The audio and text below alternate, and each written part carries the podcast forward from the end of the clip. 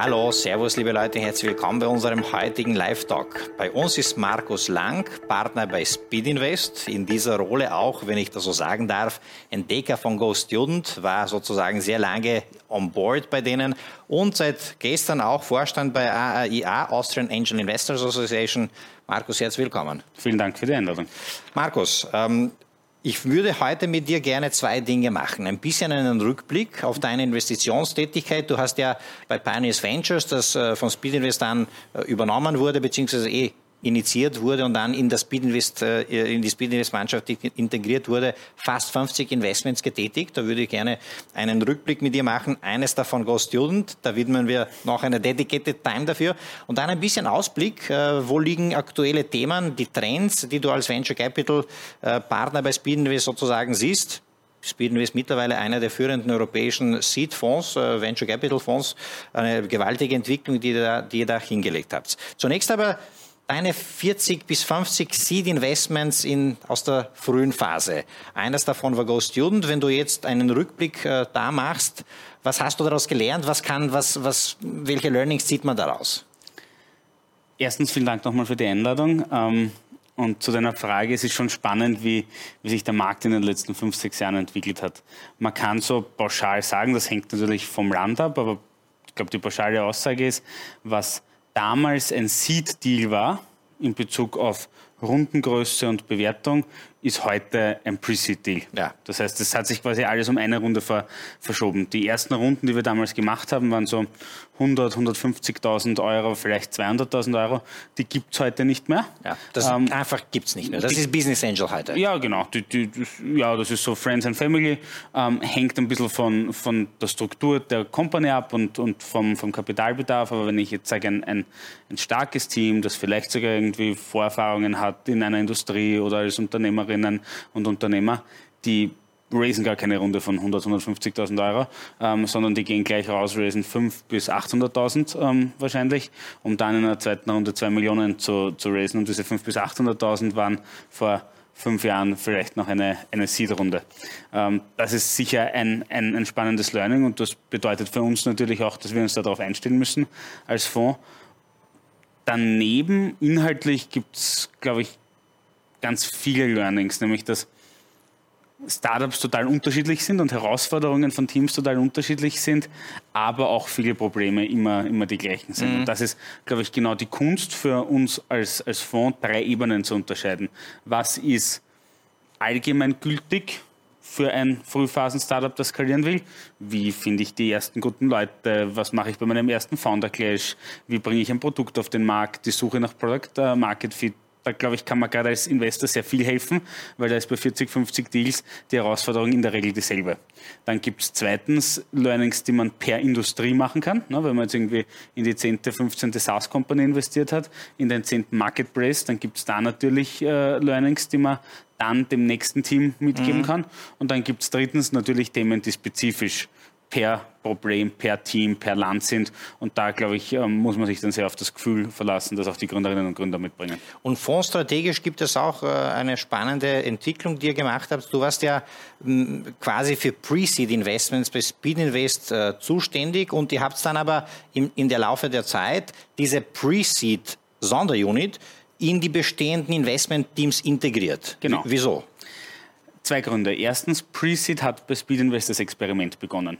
Ähm, das war damals äh, der Zeitpunkt, wo ich an Bord gekommen bin und da hat man noch nicht gewusst, funktioniert das überhaupt, macht das Sinn, kommt man sich da mit Angels in die Quere, äh, kann man da gute äh, Deals machen.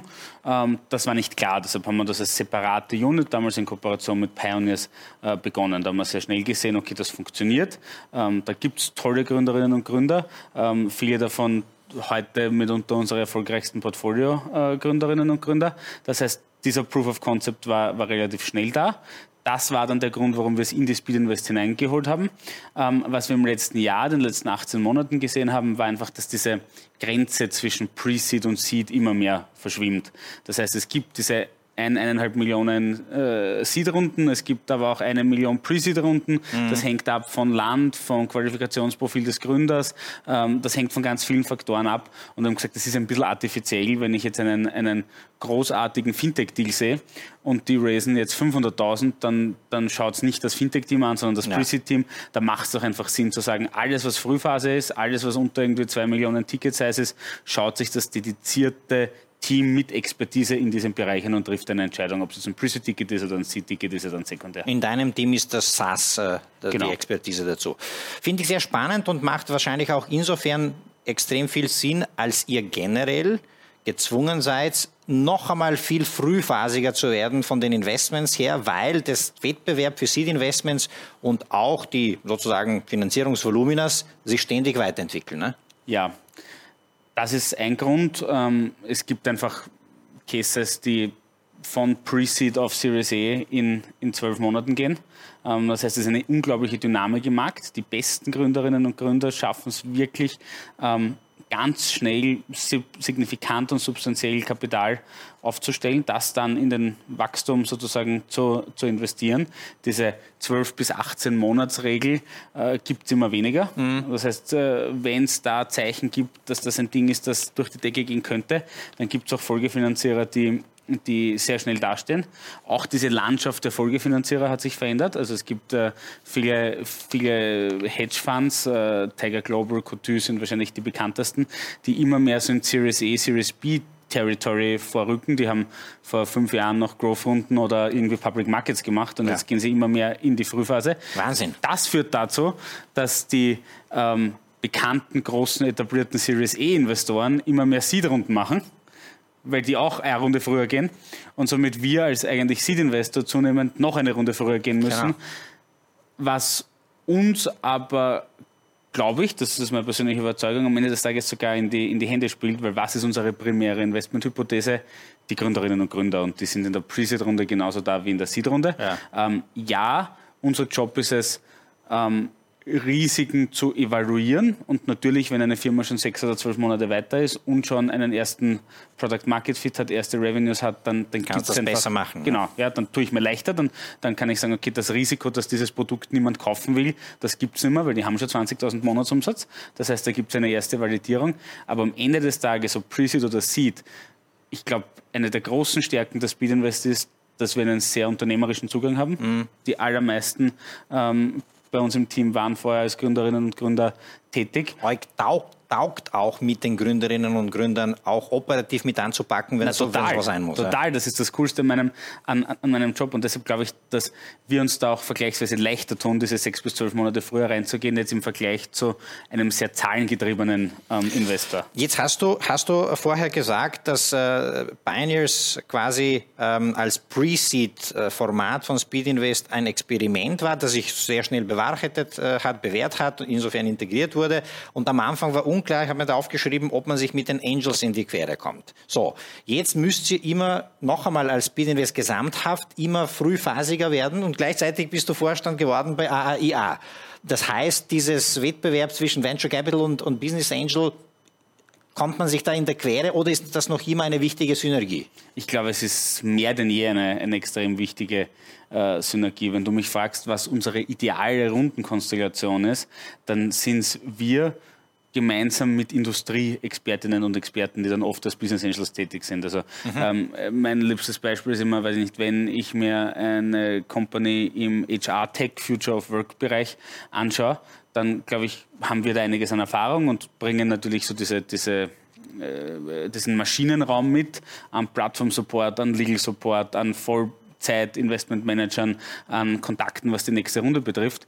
Aber ich bin sicher nicht so tief im HR- oder Arbeitskräfteüberlassungsspace äh, drinnen wie ein Business Angel, der 10 oder 15 oder 20 Jahre in diesem mhm. Bereich als Vorstand, als Gründer tätig war. Von daher am allerliebsten wir wollen Runden gar nicht alleine machen, sondern am allerliebsten machen wir das gemeinsam mit Expertinnen und Experten und das sind in der Regel Business Angels. Aber ist das, das verstehe ich, Industrie, Domänexpertise und so weiter, aber so einen neuen Hansi, der dann ein Portfolio mit als Business Angel mit 40, äh, 50 Startups aufbaut, der wird sich mittlerweile wahrscheinlich schwieriger tun, weil Venture Capital so frühphasig schon dran ist, oder?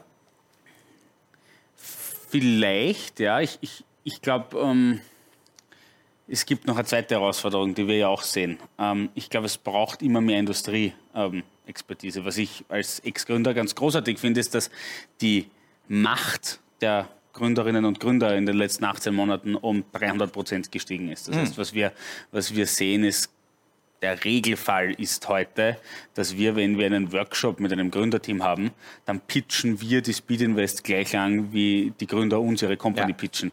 Weil gute Ideen und gute Gründer mit Erfahrung haben fünf Termsheets innerhalb einer Woche und dann stellen die zu Recht die Frage, ja, aber warum soll ich mit euch arbeiten und nicht mit irgendwem anderen? Das heißt, für uns wie für Business Angels, wenn die das at scale machen wollen und äh, branchenübergreifend, ähm, wird die Frage immer wichtiger werden, was ist mein Extra, da hat man sagen in der, in der, in der Werbung, was ist das, was ich als, als USP zum, zum Tisch bringe. Ja. Das kann eben Industrieexpertise sein, wenn ich jetzt bei dem Future of Work HR-Thema Thema bleibe, aber so generalistisch wird es sicher schwerer, das sehen wir auch. Jetzt hat man bei Go Student, ähm, dem Investment, den du entdeckt hast, damals von Speed Invest, gesehen, wie wichtig es ist, frühzeitig drin zu sein, weil die Multiples dann natürlich ganz andere sind. Oliver Hohle hat letztens bei uns im Interview gesagt, das wird für Speed Invest per heute das größte äh, Return sein, äh, wenn man sozusagen sich die Multiples anschaut. Äh, wie ist äh, vielleicht aus deiner Brille Großstudent damals zustande gekommen und wie war vielleicht die Begleitung von Großstudent auch durch Speed Invest? Ich glaube, da wart ihr sehr stark auch daran beteiligt, das richtige skalierbare Geschäftsmodell äh, für und mit Großstudent zu finden. Also vorweg muss man ganz klar sagen, als Investoren können wir, wie beim Fußball, ist gerade EM, ne, an der Outlinie stehen und versuchen, was halbwegs Schlaues reinzuschreien. Im besten Interesse der Company. Ja, ja. Vielleicht können wir den einen oder anderen temporären Leihspieler reinschicken aufs Feld, wenn gerade der Stürmer ausfällt. Aber am Ende des Tages die die Arbeit und daher auch 99,99999 Prozent der Anerkennung gebührt dem Team. Also ja. was, was Felix, Gregor, Laura und das Team da in den letzten Jahren aufgebaut haben, ist, ist, ist beeindruckend und, und ich habe mir immer schwer getan mit Investoren, die dann sozusagen nach der Growth-Runde kommen und sich so ein bisschen selber auf die Schulter klopfen und sagen, sie sind eigentlich verantwortlich für den, für den, für den Erfolg. Ich glaube ehrlich, das sind wir nicht. Ähm, aber ich glaube auch, es war eine wirklich spannende Reise die letzten vier Jahre. Ähm, als äh, Felix und Gregor damals zu uns gekommen sind, was uns überzeugt hat, waren zwei Dinge. Das war einerseits dieser unbändige Wille der beiden. Also die waren sich damals schon sicher, sie bauen eine richtig große Company, die Lernen verändert für Schülerinnen und Schüler. Und das klingt ein bisschen größenwahnsinnig, wenn da zwei Dudes kommen, die eigentlich noch nichts gebaut haben. Aber diese hundertprozentige Dedication, dieses hundertprozentige Commitment ähm, habe ich seitdem nur ganz selten gesehen. Und das ist heute noch da, das war damals da und das ist wirklich beeindruckend. Ähm, und das Zweite, was uns damals überzeugt hat, war, das Produkt, das damals ein anderes war. Aber uns hat extrem gut gefallen, dass Felix und Gregor die ersten und damals einzigen aus unserer Sicht waren, die Nachhilfe aus Sicht der Schülerinnen und Schüler gedacht haben. Mm. Ähm, weil alle bestehenden Provider da draußen haben sich gedacht, so wer ist der, der mitzahlt? Na, das sind Eltern. die Eltern. Deshalb schaue ich, dass das Produkt für die Eltern super ist und die Kinder, die müssen eh leben mit was auch immer dann kommt, weil die zahlen nicht. Und das ist, glaube ich, ein Irrglaube und das ist, glaube ich, auch ein wesentlicher Bestandteil des Erfolgs äh, von GoStudent, dass die auf allen drei Seiten eine Win-Win-Situation schaffen, weil für den Tutor ist es einfacher, der braucht nicht von A nach B reisen, der hat einen Überblick, der hat sozusagen unterschiedliche Schülerinnen und Schüler, kriegt Feedback, großartig. Für die Eltern ist es super, weil wenn du zwei Kids hast, die vielleicht sogar noch in einem oder zwei äh, Fächern Nachhilfe brauchen, fast die halbe Woche durch die Gegend, das fällt auch weg und ich habe ein Dashboard und ich habe einen Überblick und ich sehe alles. Und für die Kids ist es super, weil die haben eine, eine App, die brauchen nichts hinfahren, die können zwischendurch Fragen stellen, die haben eine Community.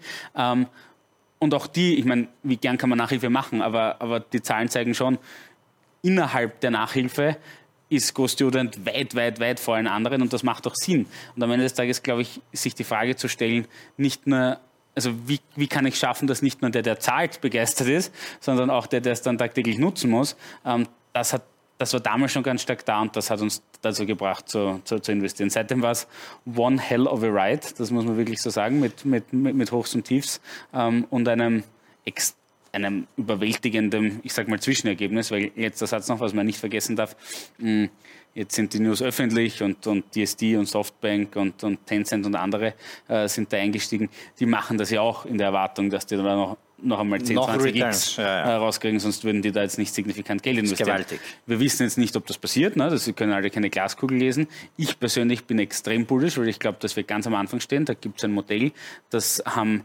die äh, Gründerinnen und Gründer und ihr Team in einigen Ländern bewiesen. Und ich persönlich sehe keinen Grund, warum das nicht auch in zehnmal so vielen Ländern funktionieren sollte. Und deshalb glaube ich, dass wir noch ganz am Anfang stehen. Aber natürlich ein super Case ähm, für uns, für das Ökosystem, aber first and foremost fürs, fürs Team. Es war ja quasi das ähm, ursprüngliche Pre-Seed-Konstrukt so gedacht, dass du dann, wenn die Startups weiter wachsen, das abgibst in die Seed-Mannschaften. Das ist jetzt mittlerweile verschmolzen, haben wir eh schon behandelt. Beim Ghost Student bist du aber trotzdem weiterhin on board geblieben. Ja, genau, das war eine lustige Koinzidenz zeitlicher Natur, weil ähm, wir bei Ghost Student das Pre-Seed Investment gemacht haben und ich dann im Zeitverlauf ähm, sozusagen diese Verantwortung für Pre-Seed zumindest operativ abgegeben habe und äh, in eines unserer Seed-Teams gewechselt bin, in dem dann auch Go-Student war und Ah. der sozusagen so bin ich mit der Company mit, mitgewachsen.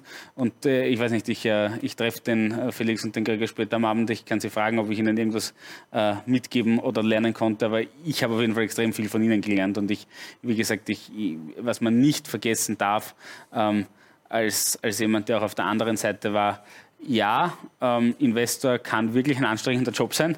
Ähm, und ja, es sind viele Stunden, die da reingehen. Und ja, es sind auch teilweise mühsame Verhandlungen. Aber am Ende des Tages haben wir alle einen extrem easy Job im Vergleich zur anderen Seite als, als Gründer. Sagt auch warum, weil irgendwann gehen wir heim. Und das mag an einem Tag um 18 Uhr sein. Das mag, wenn ein Deal extrem dringend ist, vielleicht auch erst um Mitternacht sein. Aber irgendwann ist dann aus.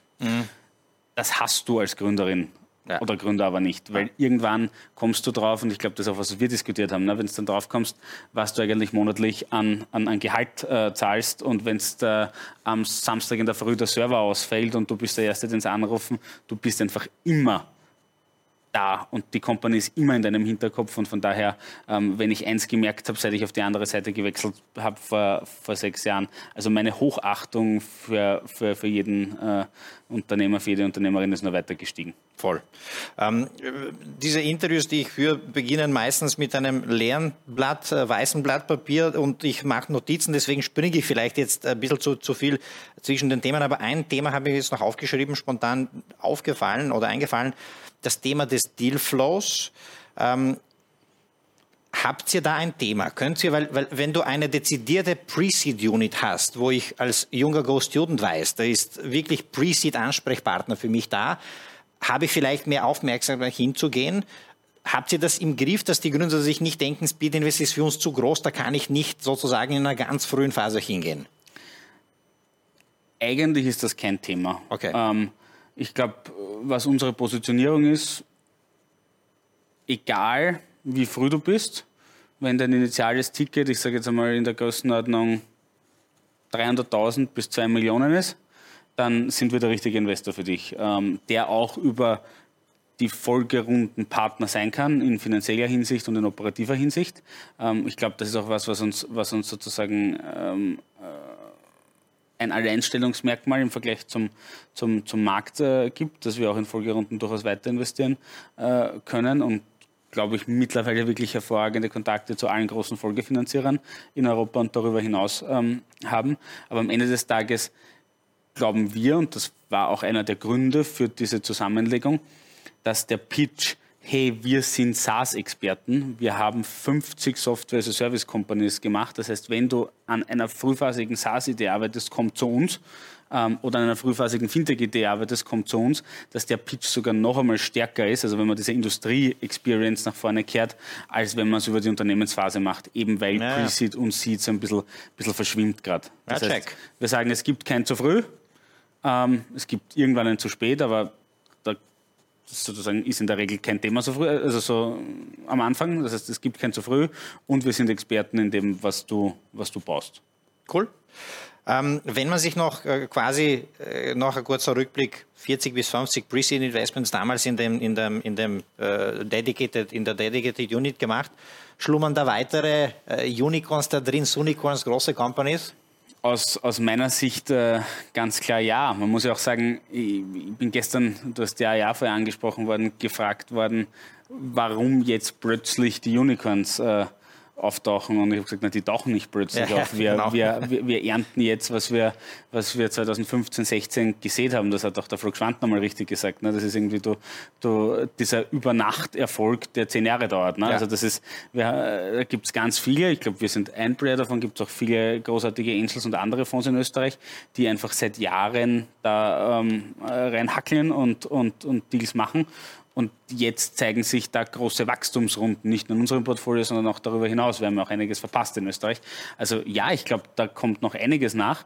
Ähm, man muss auch sagen, wir haben ja viele Pre-Seed Investments erst in 2016, 17, 18 gemacht und jetzt äh, sozusagen, wenn die einen ähnlichen äh, Zeitverlauf haben wie GoStudent, dann äh, bin ich sehr, sehr optimistisch für die nächsten äh, zwei, drei Jahre. Es gibt auch in Österreich, ich meine, äh, neben, neben Bitpanda und GoStudent, die in aller Munde sind, Unternehmen wie AdVerity, großartige Company, Refurbed, tolles Unternehmen, wächst, geht durch die Decke und äh, hat einen maßgeblichen Beitrag daran, dass man diese Tonnen und Abermillionen Tonnen an, an, an elektronischem Waste äh, verringert. Ähm, und das sind nur die österreichischen. Man muss ja sagen, wir, wir machen ja mittlerweile nur einen vergleichsweise kleinen Teil in, in, in, in Österreich einfach nicht, weil der Markt weniger attraktiv ist, sondern weil einfach das Fondsvolumen insgesamt steigt und da muss man sich einfach europäischer ausrichten. Ähm, aber ich glaube, da kommt noch einiges Spannendes auf uns zu. Cool.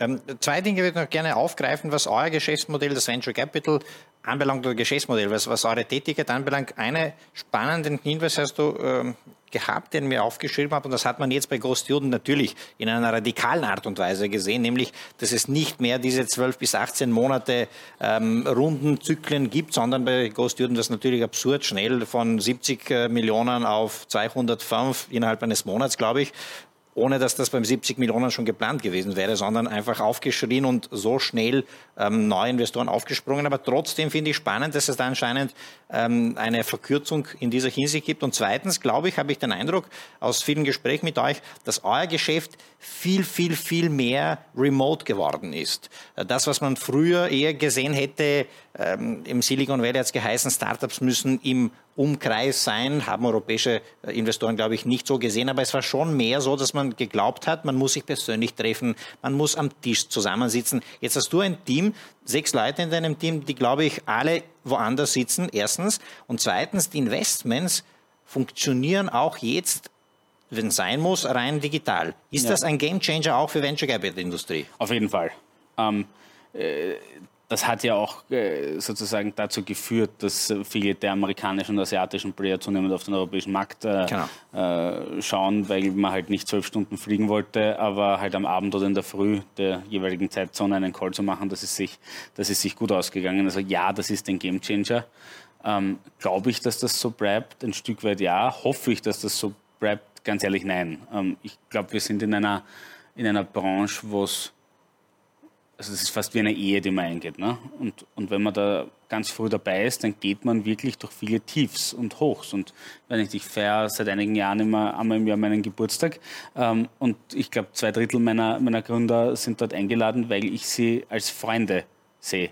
Weil man wirklich viel zusammen erlebt. Gutes wie Schlechtes. Ähm, und das fällt ein bisschen weg. Es wird viel transaktionaler. Ähm, ich habe insgesamt das Gefühl, dass man sich nicht täglich sehen muss. Und ich hoffe und würde mir wünschen, dass viele dieser unnötigen ähm, beruflichen Reisen wegfallen. Einerseits, weil es stressig ist, auch weil es aus Umweltgründen ein Wahnsinn ist, wenn Leute für drei Stunden Meeting einmal halb um den Globus fliegen. Das ist absolut nicht notwendig.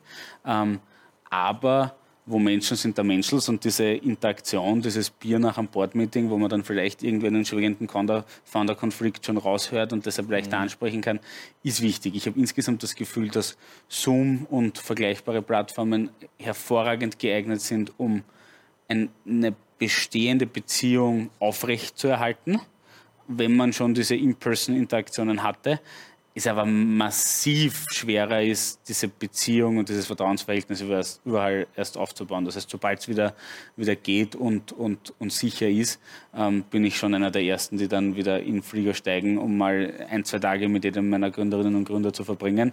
Und wenn wir dann wieder ein halbes Jahr remote machen, dann passt das perfekt. Aber ich, ich, ich glaube schon, dass dieses, die, sehen auch manche Kolleginnen und Kollegen anders, überhaupt gar keine Frage. Aber mir persönlich ist dieses, ist dieses Gefühl für den anderen ähm, ganz wichtig.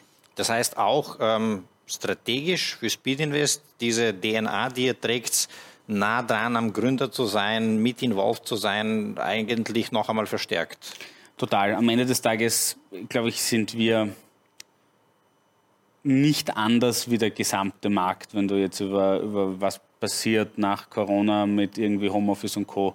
nachdenkst. Wir waren sehr auf der einen Seite, auf meiner Seite, aus meiner Sicht zu sehr, weil, wie gesagt, da gab es Fälle, wo dann Leute für ein Boardmeeting nach London geflogen sind und das äh, ist sehr völlig widersinnig aus meiner Sicht.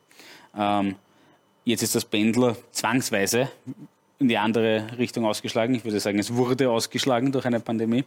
Und das wird sich jetzt hoffentlich in die Mitte einpendeln, so wie ähm, äh, wir natürlich auch intern äh, diskutieren, macht es nicht am meisten Sinn, Leute kommen zwei, drei Tage ins Office, arbeiten zwei, drei Tage von zu Hause.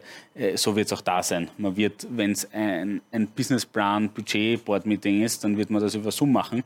Ähm, wenn es aber wirklich eine Strategy-Session ist, wo es um die Zukunft der Firma geht, dann wird man die vielleicht auf ein, eineinhalb Tage ansetzen, wird nachher noch was trinken gehen und das wird man hoffentlich ähm, oder sicherlich aus meiner Sicht ähm, persönlich machen, weil es einfach eine andere Qualität hat. Es war jetzt vor dir der äh, KSV-Chef äh, bei uns, Ricardo ähm, Vibrial, und äh, er hat berichtet, dass aus deren Daten und Umfragen ein Optimismus ähm, abzuleiten ist, der etablierten Wirtschaft, aber noch mehr der jungen, ähm, unter vier Jahre alten äh, Unternehmen, Startups und dass auch Gründungen ähm, steigen. Sieht ihr Ähnliches auch aus eurem Datenbestand, Großwetterlage, Stimmung, Gründungen, Dealflow? Total. Also wir sind extrem optimistisch.